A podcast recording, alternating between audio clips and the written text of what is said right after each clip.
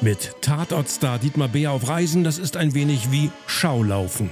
Inklusive Selfie-Shooting. Ich hatte es erst heute Morgen wieder, dass ich zum Frühstücksbuffet gehe und gerade mal eben mir die erste kleine Platte mit Käse und Tomaten hole.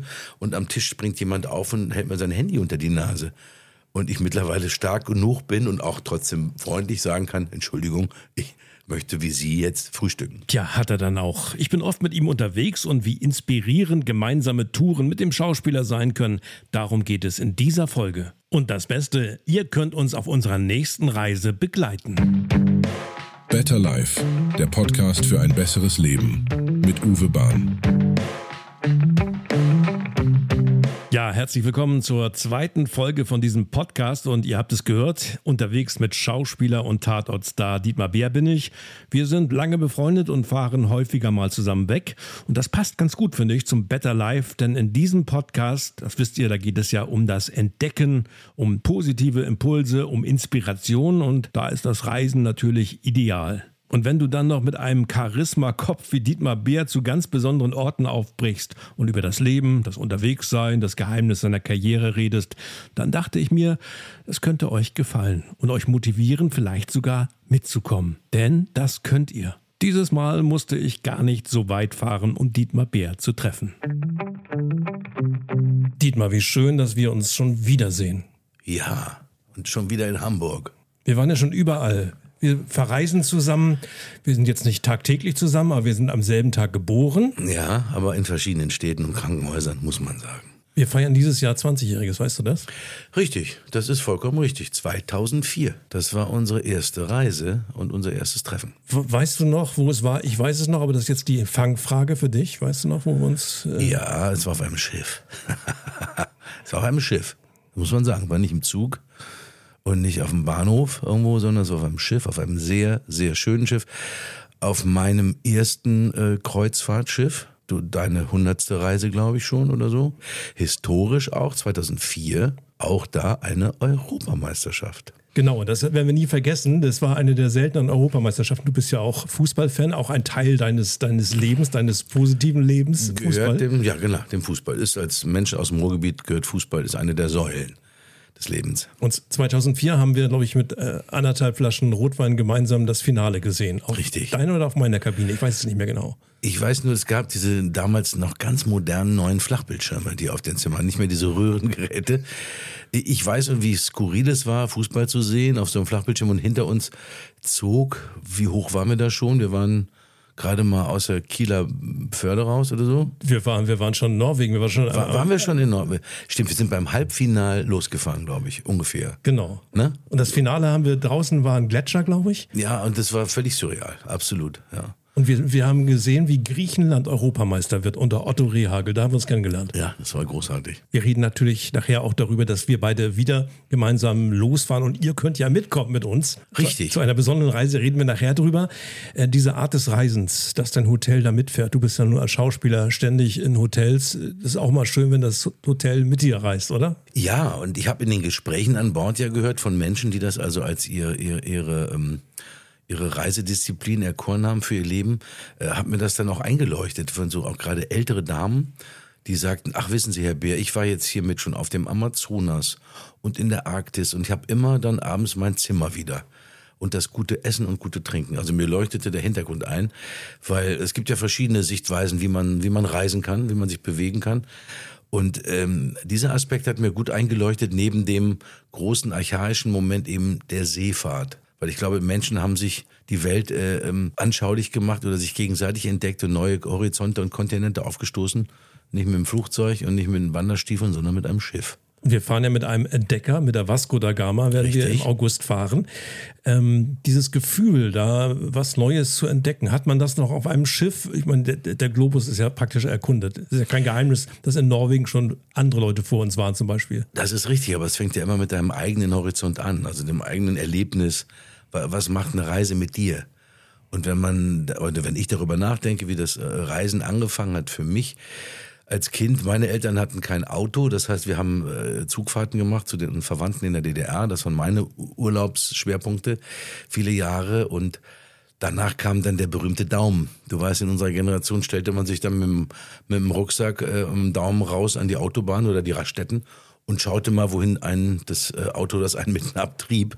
Gibt einen Song von Lindenberg, Daumen im Wind. Äh, siehst du? Und dann kam die Interrail-Zeit mit dem Zug. Also wie, wie, wie, wie mobil ist man, wie, wie reist man? Und dieses mit einem Schiff fahren, wie gesagt, für mich hat das eher der Gedanke an die, die das alles entdeckt haben vor vielen hundert Jahren unter anderen Möglichkeiten.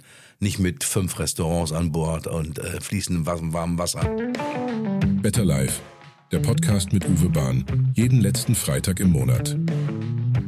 Ein Luxusleben, das ist nicht das, was wir mit diesem Podcast anstreben, sondern eine erlebnisreiche Zeit. Dafür wollen wir euch Impulse geben. Dieses Mal auf Reisen mit Schauspieler und Tatortstar Dietmar Beer. Und jetzt reden wir mal darüber, welche Dinge zum Better Life bei ihm gehören. Wir haben uns im Hotel in Hamburg getroffen.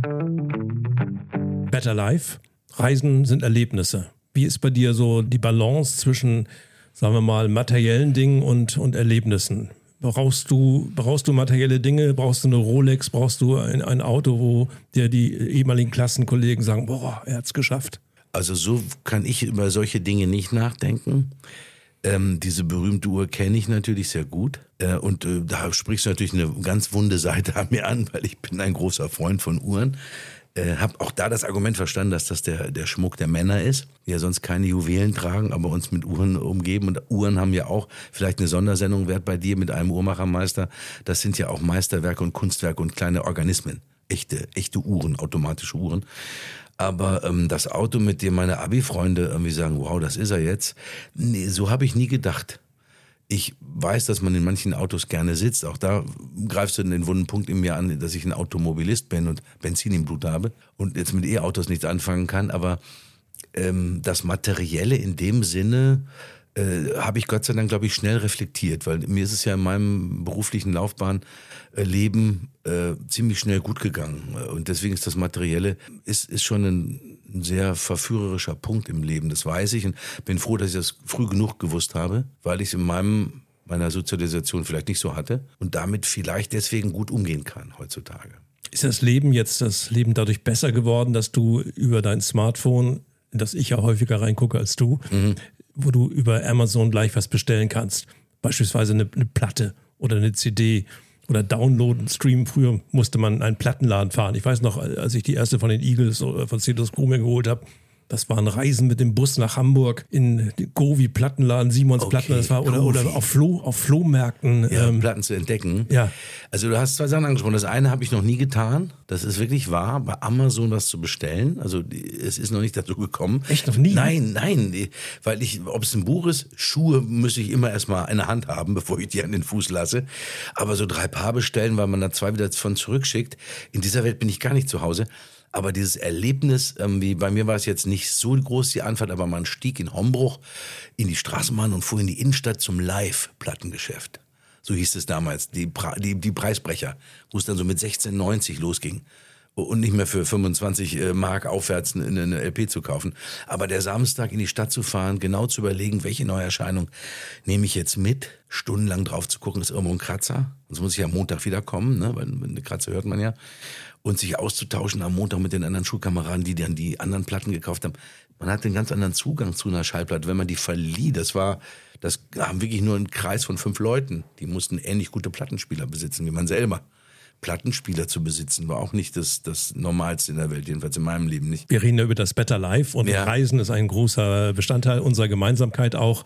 Wenn man so in Dortmund aufwächst und ich in Lauenburg an der Elbe, ist das auch ein psychischer Moment nach dem Motto, will ich mein Leben in Dortmund bleiben? Ich wollte also mein Leben lang nicht in Lauenburg an der Elbe bleiben. Wie war das bei dir? Warst du so ein Kosmopolit schon früh, wo du gesagt hast, ich kann auch woanders leben? Vielleicht auch in einem anderen Land? Oh, äh, da sprichst du was an, wo ich schon noch am Ende der Ausbildung, obwohl das natürlich in das Bewusstsein meines, meines, meiner Berufsdefinition Schauspieler zu sein, und zwar erster Linie durch die Ausbildung an einem Theater zu arbeiten, nicht jetzt beim Film oder Fernsehen, sondern ich habe nur eine klassische Theaterschauspielerausbildung gemacht.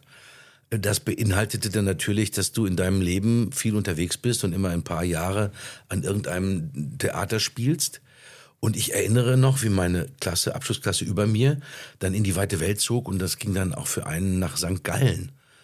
Ähm, und das war mir zu der Zeit mit Anfang 20 die Vorstellung zu äh, im, im, im Ausland, also in der Schweiz oder Österreich, Theater zu spielen mit, mit anderem Geld in der Tasche. Der Vorgang war mir damals noch nicht geheuer.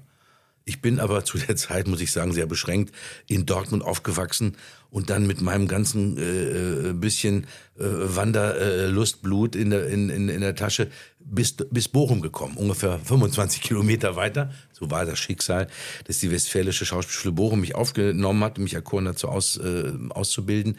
Das war wirklich nur eine Haustür weiter. Und dann ging es in die weite Welt nach Tübingen. Und das zu merken, von zu Hause weg zu sein, dieses Entferntsein, ähm, das hat sich dann erst aufgebaut in dem Alter. Aber es war nie in meinem Kopf der Wunsch zu sagen, ich muss hier weg. Ich kann mir das jetzt für Lauenburg an der Elbe schneller vorstellen, auch wenn ich noch nie da war.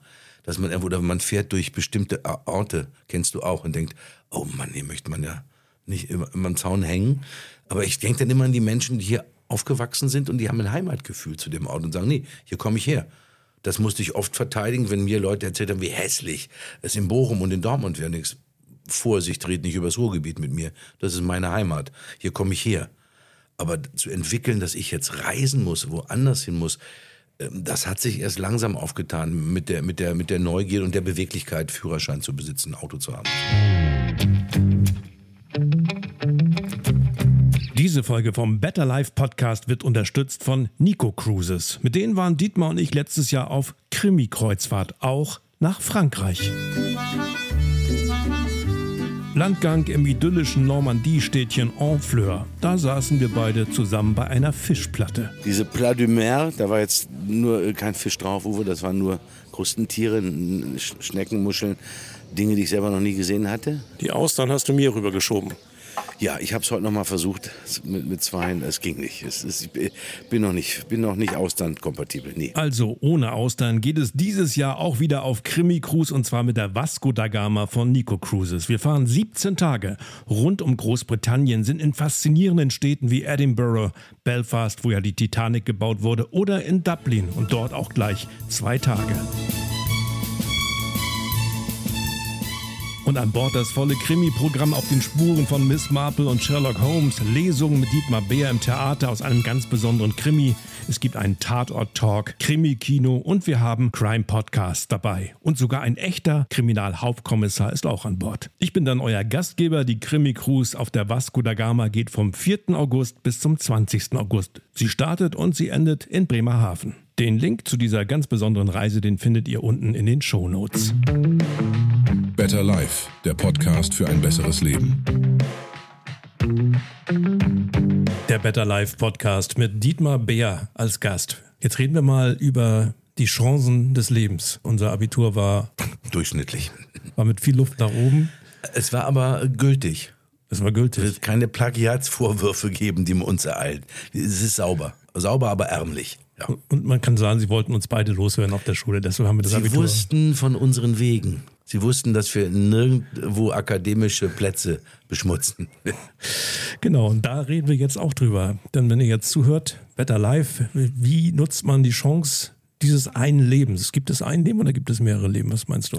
Ich finde diesen Gedanken immer interessant, wenn jemand sagt, ich hatte schon mal ein anderes Leben und ich werde auch noch ein, ein neues haben und wir tauchen immer wieder neu auf. Der Gedanke, in meinem rationalen Hirn passt, weil ich weiß nicht, wo all diese Menschen in diesem ewigen Leben, irgendwo müssen sie auch hinpassen. Auch wenn es nur Seelen sind oder äh, in Formen leben, die uns, sich unser menschlicher Geist nicht erschließt. Aber ähm, mir jetzt zu überlegen, ich war vielleicht schon mal eine Mönchgrasmücke und, und werde später nochmal als, ähm, weiß nicht, schwedischer Bäcker äh, auf die Welt kommen oder ich war schon mal ein Ritter.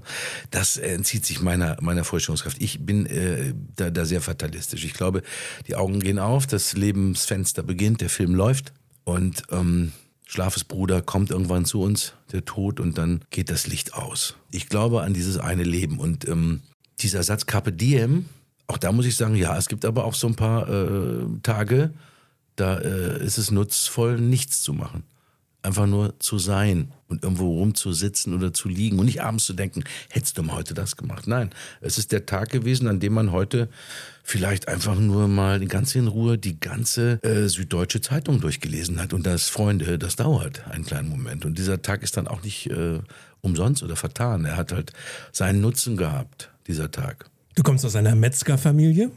Du bist aber nicht Metzger geworden, sondern du bist ein Mann, nachdem sich die Leute in der Stadt umdrehen, weil sie dich erkannt haben als Freddy Schenk, Tatortkommissar. Wie viel davon war Planung? Wie viel davon hast du in, in, jüngeren Jahren als Ziel gehabt? Wie sehr hast du auf das alles hingesteuert? Wie viel Zufall war da im Spiel? Also ich glaube, ich habe auf da gar nichts zugesteuert. Ich war, glaube ich, heilfroh mit der äh, Schauspielerei oder mit dem Wunsch, das machen zu wollen. Auch da hat bei mir sofort die Skepsis eingesetzt. Äh, kann ich das? Bin ich da gut genug für? Ich wurde sehr, äh, sehr gut unterstützt von, von verschiedenen äh, Schauspielern im Dortmunder Theater in den Ende 70er Jahre, wo ich als Statist Blut geleckt habe an dem Beruf. Und zwar, wenn man dann einfach nur Statist auf der Bühne irgendwie reinkommt in Uniform oder Rüstung. Was anderes, als wenn man dann bei Frühlingserwachen, so hieß das Stück von Frank Wedekind, als einer der äh, Zöglinge in der Fürsorgeanstalt richtig in Szenen eingebunden wird und man probt. Und man merkt, man könnte das machen. Und die haben mich unterstützt, mir Tipps gegeben für die Vorsprechrollen und bums war ich in der Schauspielschule Bochum. Einer der besten zu der und renommiertesten zu dieser Zeit, Gott sei Dank, äh, die auch meine Talente anscheinend angenommen haben, meine Zweifel angenommen haben. Und dann kommen die Tage, wo man dann, wie es so schön heißt, irgendwie im richtigen Moment am richtigen Ort ist. Wo ein Mitschüler einen anruft und sagt, hey, in Duisburg wird gecastet für einen Schimanski-Tatort. Die brauchen Fußball-Hooligan, junge Schauspieler. Da fährt man hin und wird gecastet und ist automatisch in dem System Bavaria Film, die Fernsehspiele und Filme produzieren und die entdecken da Dichter als neues Gesicht. Ich kann das ja heute verraten. Ich weiß noch, ich stieg draußen aus dem Auto an meiner Schauspielschulbude. Ich hatte irgendwie ähm, Kräuter geraucht. Kräuter. Ich hatte Kräuter geraucht und ich hörte drin, weil das war eine Parterre-Altbauwohnung, mein Telefon klingeln und rannte dann mit Slapstick, Flurlicht war kaputt an dem Abend und hatte in dem Moment noch den Hörer in der Hand und der Kollege fing an runterzuspulen. Pass mal auf, die, wir müssen morgen zum Starkenberger nach Duisburg. Hajo Gies ist da, Götz-George. Und ich habe gesagt, wer ist hier bekifft, er oder ich? Und ich hatte das Auto kaum dazu, deswegen hat er mich auch angerufen. Und dann sind wir bei meinem alten, klapprigen Audi 100, sind wir dann dahin gedüst und haben, haben uns da vorgestellt. Und äh, ich wusste zu der Zeit noch gar nicht, dass Hajo Gies mich auch haben wollte. Das war so der Regisseur, der Tatort äh, Schimanski und Tanner mit erfunden hat, muss man sagen. Und ähm, einer von diesen wichtigen Meilensteinen, der gesagt hat, ich möchte ihn haben. Und somit bin ich während der Schauspielschule, und das war auch ein Glücksfall für mich und ein Zufall, durfte ich schon Filme drehen, so ich am Ende der Ausbildung zwar ins Theater gegangen bin, aber schon die Erfahrung hatte zu Filme. Filme zu drehen. Aber ich hatte nie den Masterplan, ich muss in fünf Jahren äh, am Burgtheater sein und in zehn Jahren muss ich in Hollywood mindestens mal am Rand einen kleinen Nazi gespielt haben diesen Plan hatte ich nie für mich, sondern ich habe auch als Anfänger am Theater gedacht, okay, ich spiele alles, was jetzt kommt. Weil ich will, ich will lernen, ich will dazulernen. Du wirst auf der Schauspielschule auch nur auf den Beruf vorbereitet, handwerklich. Was dann mit dir passiert, oder wie mein, mein Freund Klaus J. Behrendt immer sagt, keiner bereitet dich darauf vor, wie du sagst, auf der Straße erkannt zu werden. Wie gehst du mit Prominenz um? Das ist ja auch ein großes Privileg, was dazu kommt. Ist es immer nur ein Privileg oder äh, hättest du, vielleicht würdest du dich freuen, wenn du wie, wie Atze Schröder, sagen wir mal, die Perücke abnimmst und, und die Brille und keiner erkennt dich? Äh, nein, überhaupt nicht, weil ich bis jetzt immer in Situationen, in denen ich jetzt gerade nicht gesellschaftsfähig bin, weil ich wie jeder andere Mensch mal Tage habe, wo es mir nicht so gut geht oder wo es mir richtig privat schlecht gegangen ist oder wo ich jetzt keine Lust habe, Fotos oder Autogramme zu schreiben.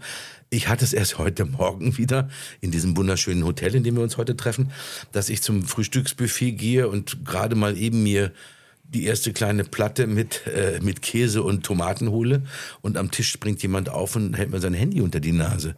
Und ich mittlerweile stark genug bin und auch trotzdem freundlich sagen kann, Entschuldigung, ich möchte wie Sie jetzt frühstücken. Also bitte. Und dann sind die auch mit hochrotem Kopf sofort für sich hinsetzend. Aber das sind Momente, mit denen kann man umgehen. Da brauche ich jetzt nicht eine Perücke, die ich dann abnehmen kann und keiner weiß, äh, ähm, wer ich eigentlich wirklich bin. Sondern das ist ein Teil dieses Berufes, dass ich da draußen prominent bin. Better Life, der Podcast mit Uwe Bahn. Jetzt abonnieren und keine Folge verpassen.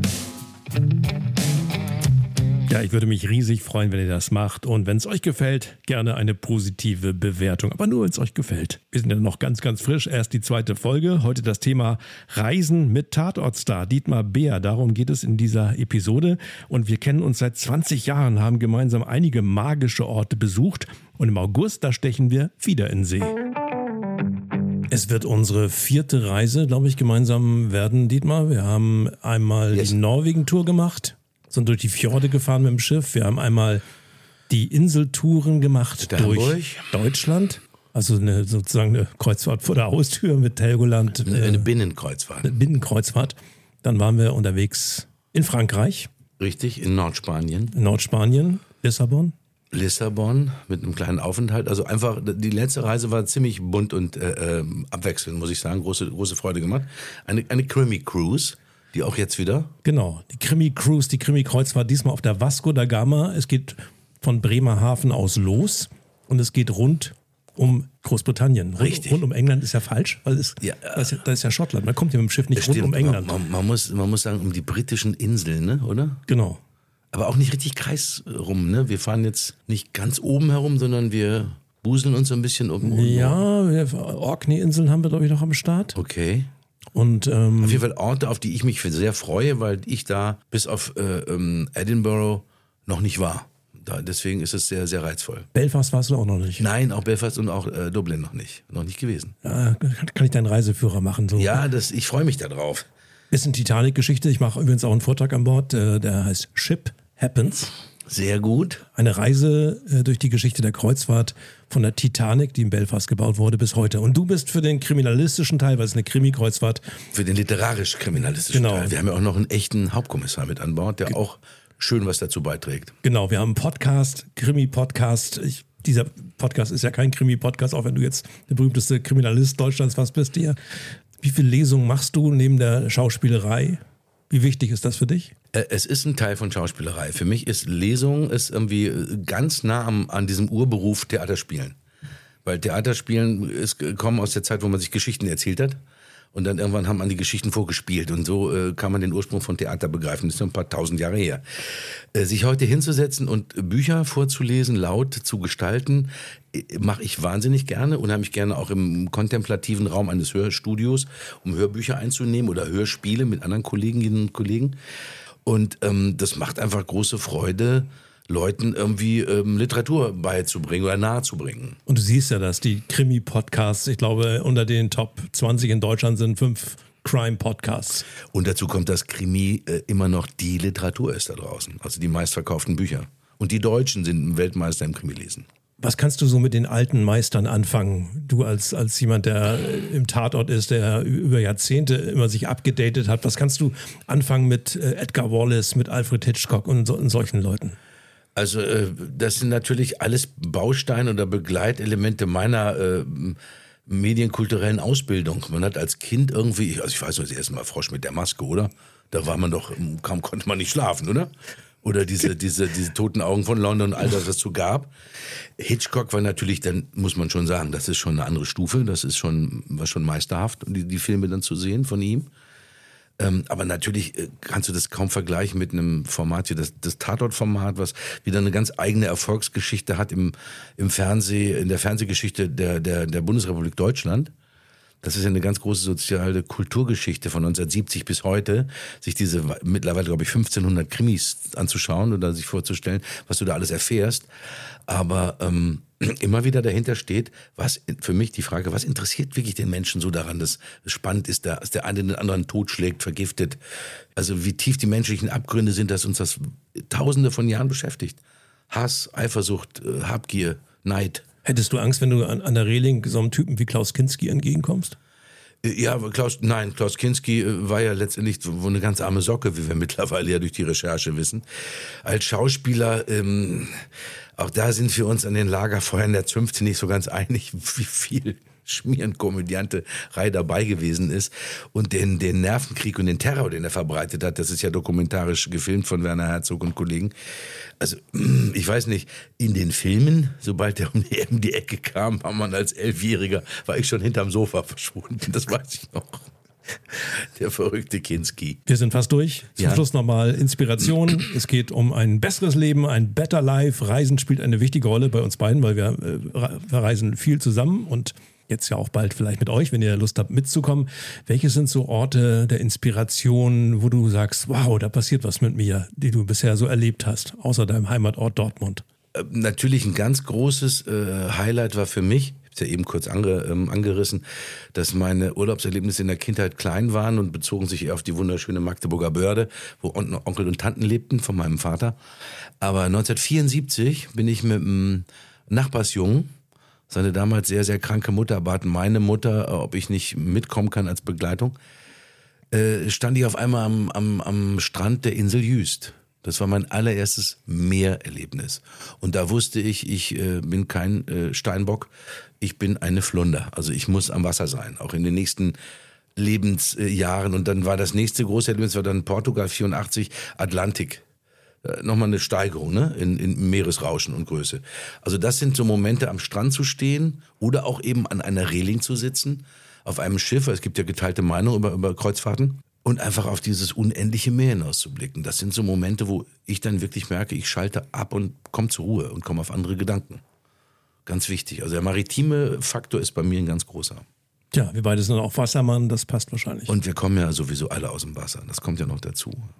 Deswegen müssen wir auch immer wieder zurück zum Wasser. das werden wir dann tun. Ja. Im August geht es los. Vielen Dank, Dietmar Bär. Sehr gerne. Ahoi. Der Better Life Podcast ist eine Produktion von Here and Now.